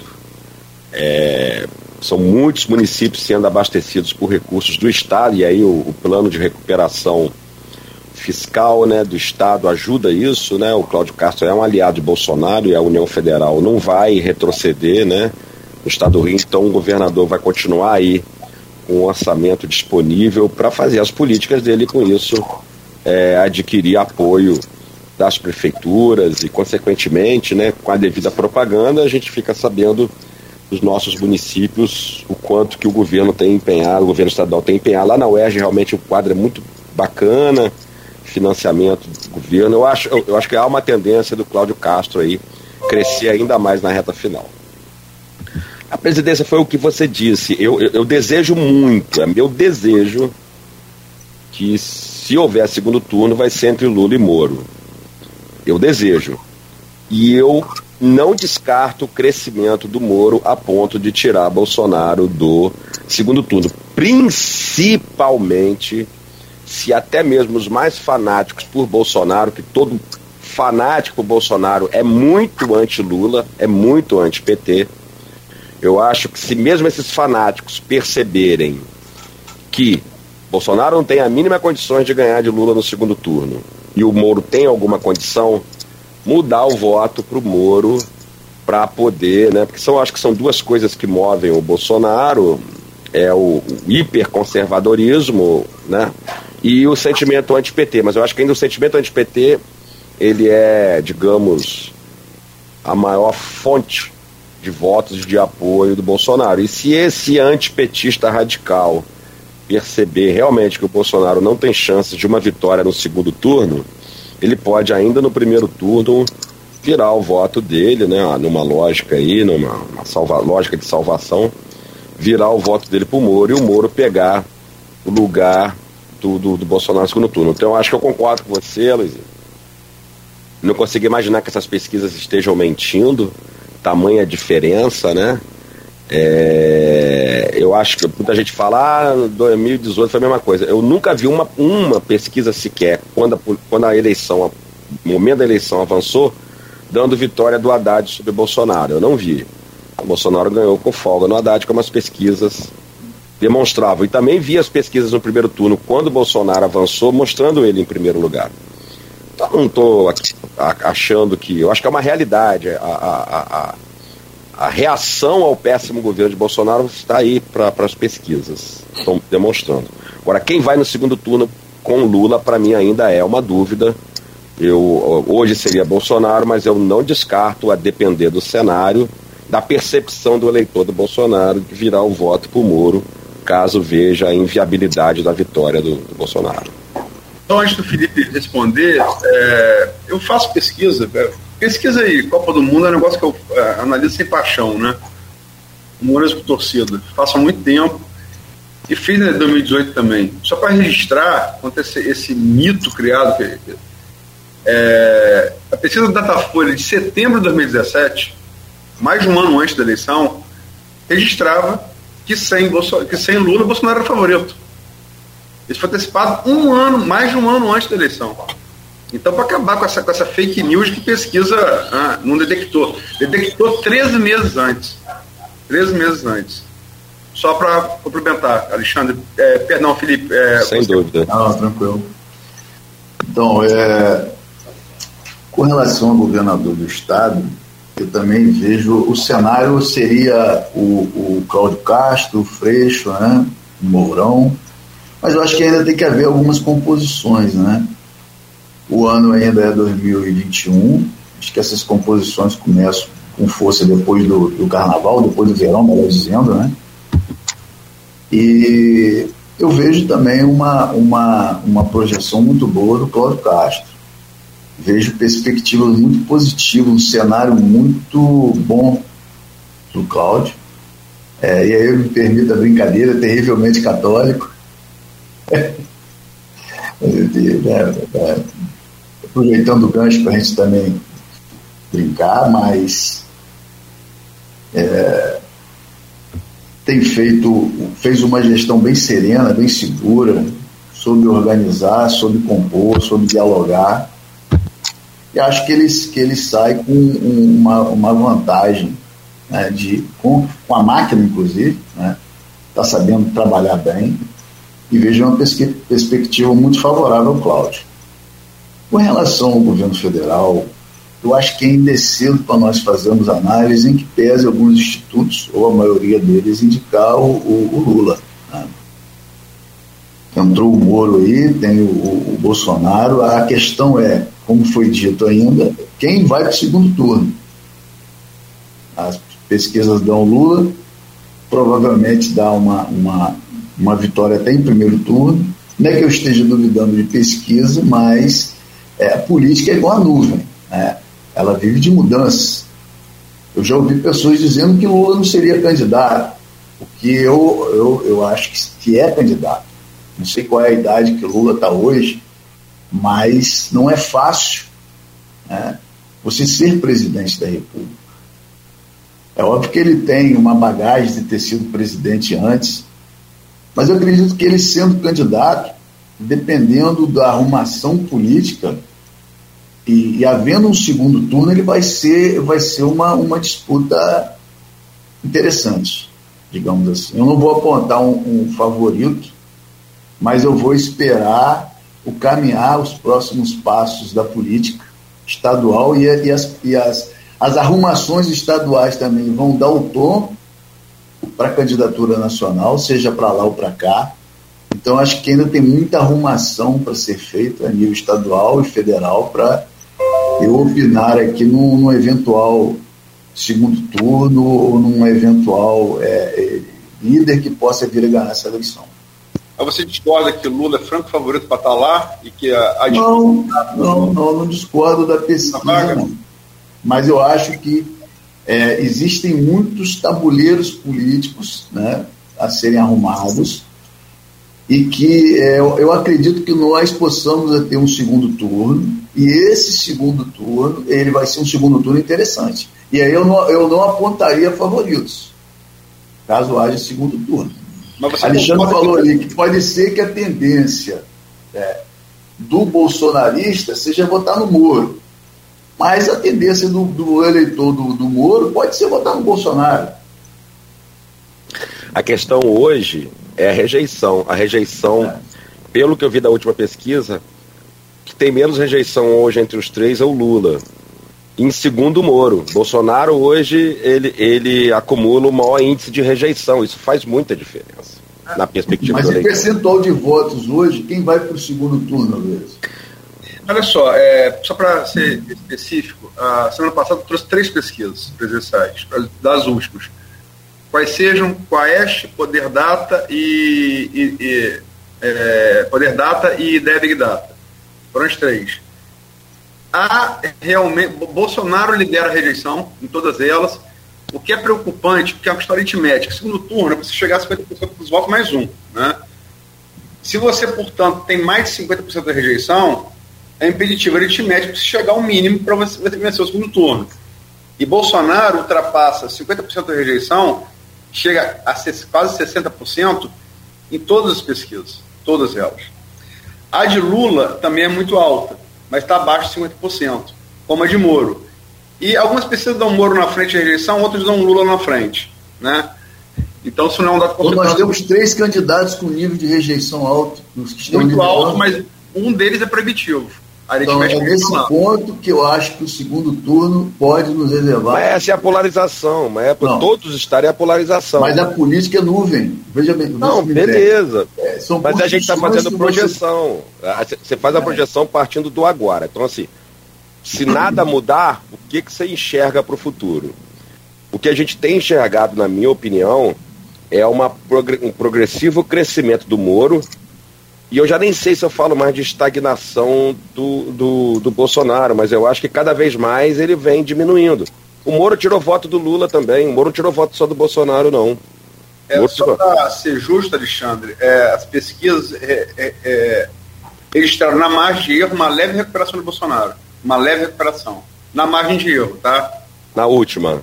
As três últimas, uma leve recuperação. O que você falou aí, Alexandre, se nada mudar daqui até a eleição, muitas coisas irão mudar, então, entendeu? Mas... Então, assim, eu, eu, eu não quero me, me, me arriscar. Não, beleza. Eu, panorama. Que... Aí, aí a gente tem que olhar os números. O que, que pode ser essa leve recuperação? Indecisos tomando decisões. Agora, houve um recuo do Lula? Deixou de haver um avanço do Moro? Não. Esse é o ponto. Quer dizer, aritmeticamente o Bolsonaro avança muito menos que os demais. É, é, esse é meu ponto. Para fazer projeção, mas se nada mudar, né? Só para terminar, alguém discorda que todas as pesquisas apontam é, que Lula é franco favorito para estar no segundo turno, e a, a, disputa real é a vaga, da, é, é a vaga da, dessa, dessa segunda vaga para o segundo turno? Alguém discorda disso? Não, são os números. Também não discordo, não. Eu, não, eu acredito que as pesquisas, elas, elas para ter confiabilidade, elas têm que ser registradas, né? Então a gente parte do pressuposto de que elas foram registradas junto ao TSE e elas têm que ser confiáveis. O que eu, eu, eu, eu bato na tecla é: nós vamos avançar para o ano de 2022, né? nós não podemos menosprezar que o presidente tem a máquina, nós não podemos menosprezar que o Lula fez, fez história na política nacional. Né? O Moro entrou bem, ele é uma novidade, né? a população gosta de novidade, né? mas existe um, um, candidato que é o presidente e outro que foi presidente que tem história. Então, nessa polarização, se os dois avançarem para o segundo turno, é, vai ser uma disputa interessante. Vai ser é, é, passo a passo, né? Como é que dá o nome? É, é para você ver. Voto a voto mas para você ver como a luz. A trincheira, destacou... quando é que está o nome na trincheira? É... Corpo a cor. É, vai ser corpo a cor. Mas para você ver como a Luizinha demonstrou. Então, agora em 2021, nós estamos em dezembro de 2021. Nós temos aí 11 meses, 10 meses para uma eleição. 9 meses. Então, 9 meses para uma eleição. Mas numa eleição polarizada, como foi em 2018, como a Luizinha destacou, é, pesquisa há mais tempo, né, há 13 meses antes do pleito de 2018 apontava Bolsonaro vencendo sem Lula e foi o que deu. Quer dizer, é, quando a eleição é polarizada demais, os números costumam não mentir. Né? Mas isso Eu é acho que os vices, a indicação dos vices também vai ser importante no cenário. Tá? E só para destacar, logicamente. Isso só acontece na OAB local, Felipe. Pra, é, a modéstia é uma marca registrada, né, Alexandre? antes de. a Luizinho nem ouviu. Não, ouvi, ouvi, ouvi. É porque, só para destacar, logicamente que vocês são jogadores do direito, é, mas é, pesquisa só precisa ser registrada na Justiça Eleitoral após as convenções. Por, por Antes das convenções não, não, né? Não, ela é livre, ela é livre. Não, ah, ela precisa ter, apresentar os, os estatísticos assinando critérios, tá, metodologia tá. clara. Né? É, agora, registro em, em, em, na Justiça Eleitoral só, é só depois das convenções, né? Vão de julho a agosto ano que vem. É, julho a agosto. Só para. Né, Eu acho que poderia até mudar mais, para dar mais credibilidade, poderia é, fazer com que houvesse um registro também em outros períodos, para que desse mais segurança à população. Né? Não que eu esteja duvidando dos institutos, de forma alguma mas eu acho que o registro junto ao TSE, onde tem os critérios quantitativos, eu acho que dá uma margem de segurança maior. Bom, são 8h58 com essas projeções todas aí que acabam sem uma definição exata. É claro, ainda faltam nove meses para as eleições e, como disse bem o Felipe, tem uma série de. Esse tabuleiro ainda muda muita coisa. Agora, é, e tem que levar em conta também, foi dito aqui, é justamente o, o poder do presidente que está no cargo. Tem aí o, o programa que ele lançou agora, né? É, no lugar do, do, do Bolsa Família. Tem ainda o Centrão, que se continuar dando apoio a ele é uma outra força. E tem ainda a escolha do vice do, do, do presidente a ser definido também, que pode mudar ou não o cenário, né? ou melhor ou pior, depende. Enfim, Vamos continuar aqui. já que a gente trabalhou isso hoje, foi uma temática interessante que nós trabalhamos aqui durante o dia. Né? Eu acho que os dois poderiam indicar uma mulher como vice. Eu acho que cairia bem para o país, sem querer menosprezar eventual candidato homem de vice, mas acho que seria uma pauta interessante dentro de um universo hoje em que há uma política de inserção, de igualdade. Fica aí a, a minha posição. Fala, fala isso para Bolsonaro. Simone Tebet que isso é relevante. Simone Tebet está aí, e há quem diga que a candidatura para presidente é no fato candidatura vice, né? É. E, e, aliás, é uma, uma, uma, bela candidata, presidente. Uma bela candidata. Quem eu não ouvi? Simone Tebet. Ah, é verdade. Teria lançado a candidatura dela. Bela candidata. Mas o nome dela já está na pesquisa, não, né? Já, já está na já. pesquisa. Sim. E como é que foi o resultado? Ah, é, um, um, ah, aquela coisa da, da, da terceira via, é fora o Moro e Ciro. É, dois pontos, um ponto.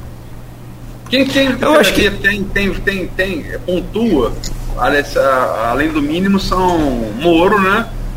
E Ciro. Os demais é, é risório. Né? Mas existe, mas é risório.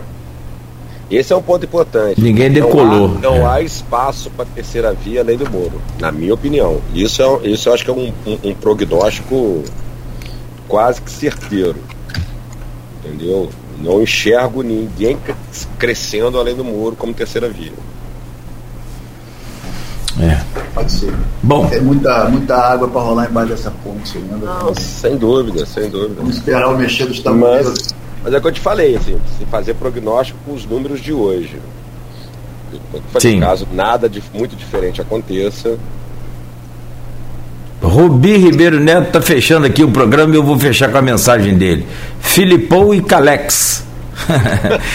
que, que, sejam gui, é, ele diz aqui que sejam guiados por Deus e que sejam sempre amigos acima de tudo. Tá. Eu, eu, eu, e Carlos Alexandre, a gente tem uma, uma identidade boa, né? Como, como pessoa, somos, como amigos que somos. E, somos amigos e irmãos. É, Mas você vota em um, eu voto em outro, é só isso. Não, eu respeito, eu respeito muito a opinião dele, como ele respeita a minha. Quando a gente ousa discordar, é sempre com muita elegância, é sempre com muito respeito. E é isso que eu acho que tem que existir, tanto na. E aí, voltando lá na prerrogativa, é isso né? É, é, é ousar discordar sempre com respeito. Eu acho que é a base central da vida social e da vida profissional.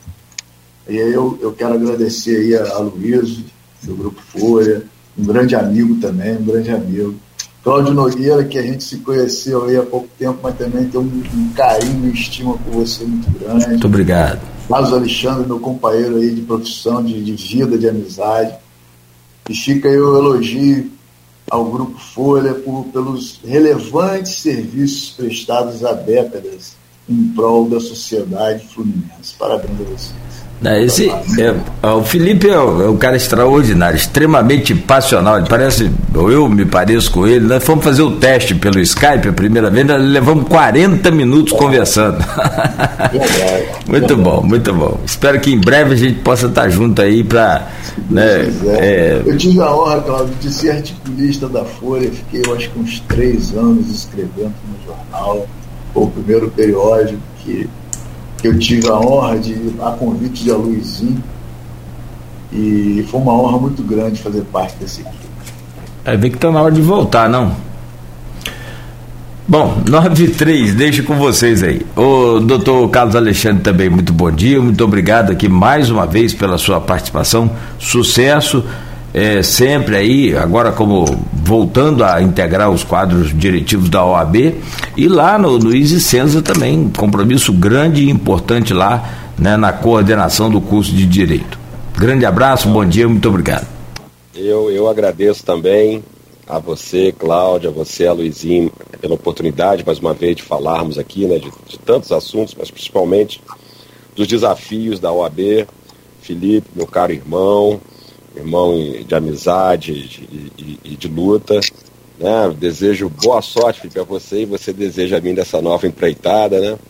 É, os advogados, advogadas sabem que podem contar conosco, né? Como você bem disse no começo, respeitando a gestão que não acabou ainda.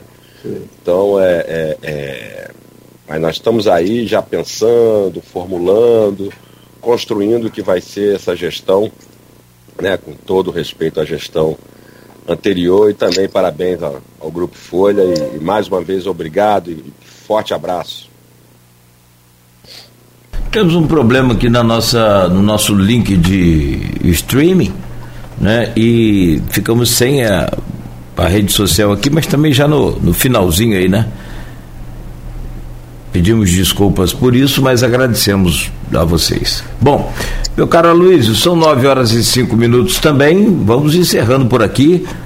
É claro, evidente, deixo você aí para se despedir dos convidados. A gente tem alguns comentários aqui. A Joana Barcelos, também advogada, bom dia. Eu, mulher presente aqui. O gênero foi, uma, foi abordado aqui, né? Tem também. É,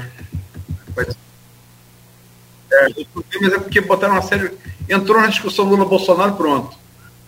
É. De um lado de outro. É, Zuleika Falcão, excelente entrevista, parabéns aos envolvidos. É, sintetizo nessas duas mulheres o, o, as impressões sobre, sobre a entrevista, também gostei muito, obrigado aí a Felipe Stefan e a Carlos Alexandre de do Campos pela presença, pela entrevista. Falamos sobre vários temas. É, destacar também, render as homenagens aqui, a, a é, a gestão do Cristiano Miller, da frente da OAB, né? eu acho que foi uma, uma boa gestão, não foi exitosa nas urnas, mas isso é, é da democracia, a alternância de, alternância de poder faz parte do jogo democrático, mas é, teve sempre uma postura institucional, é, no meu juízo pessoal, como jornalista, como cidadão, muito boa. É, como Felipe e Alexandre também tiveram virtudes é, nas gestões que fizeram antes, e faço votos de que tem um ainda mais agora. É, e para anunciar amanhã, é, só, só para lembrar em relação ao, ao Moro Bolsonaro, a primeira definição que quem deu foi o Lauro Jardim, eu concordo com o Filippo. Eu acho que quem tem a máquina na mão está sempre no jogo. E o Lauro Jardim, no, no domingo passado, é, definiu bem essa disputa. Não é entre Moro e Bolsonaro, é entre Moro e o erário. E o erário não deve ser expressado. Pelos motivos que Alexandre já externou aqui, né? Tudo na mão da União. E é, anunciar que amanhã a gente vai trazer aqui é, o Leonardo Ferraz da Unimed para levar um papo também sobre o plano de saúde, sobre a pandemia da Covid, né? Sobre essas mudanças aí, e, o, que, que, o que essa pandemia trouxe de mudanças em relação aos planos. A cooperativa de médico de campos tem um hospital próprio, né? Vamos estar para conversar aqui um pouco com ele. Obrigado aí de novo, Alexandre e Filipou. Valeu. Forte abraço. Abraço, abraço. Bom dia. Valeu, valeu. Alexandre. Oi? Saudações rubro-negro. Saudações, saudações rubro-negro. Bem-vindo de volta, onde o segundo deveria ter saído, que é a primeira é. divisão. Espero, espero te encontrar em breve. Não, não, não. Né? Agora você vai encontrar outro Botafogo, né? A SAF, né? Cuidado que o dinheiro tá chegando aí. Um abraço, gente. Bom, que bom. Glórias aí ao, ao fogão. Tia Luísio, muito obrigado também a você. Eu acho que dos comentários aí fizemos a, a entrevista mais alongada, né? E deixo você à vontade, caso queira né, destacar alguma informação aí. Vamos para a luta amanhã às 7 horas nós estaremos de volta aqui com o Folha no Ar, com, conforme você a, anunciou, o doutor Leonardo Ferraz. Este foi o Folha no Ar, primeira edição. Fechamos por hoje. Amanhã a gente volta às sete da manhã com uma nova edição.